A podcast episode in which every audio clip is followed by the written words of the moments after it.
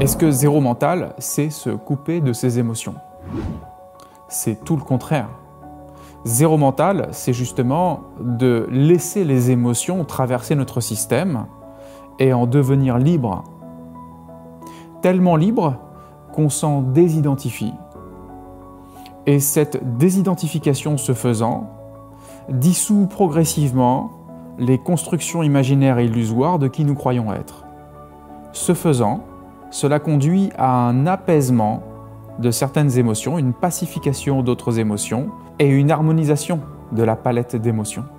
Celui qui fait tout pour bloquer ses émotions, contenir ses émotions, n'est absolument pas dans une démarche de zéro mental, mais plutôt dans une incompréhension profonde de ce qu'il est véritablement.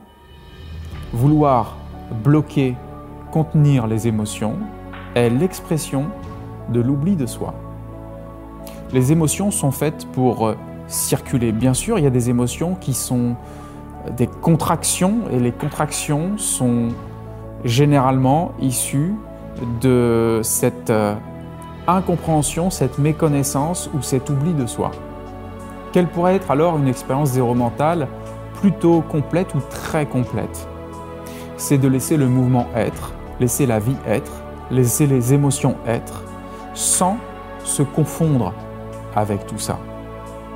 Ainsi, éteindre, dissoudre, défaire, déconstruire l'entité pensante qui s'identifie à tous ces éléments. Alors, un grand lâcher-prise et une déconstruction de ce que l'on imagine de soi, de cette identité illusoire, de ce faux self, conduit à une libération en même temps qu'une pacification des émotions. Se retrouver, c'est laisser toute la puissance et la spontanéité de la vie être au maximum de sa puissance.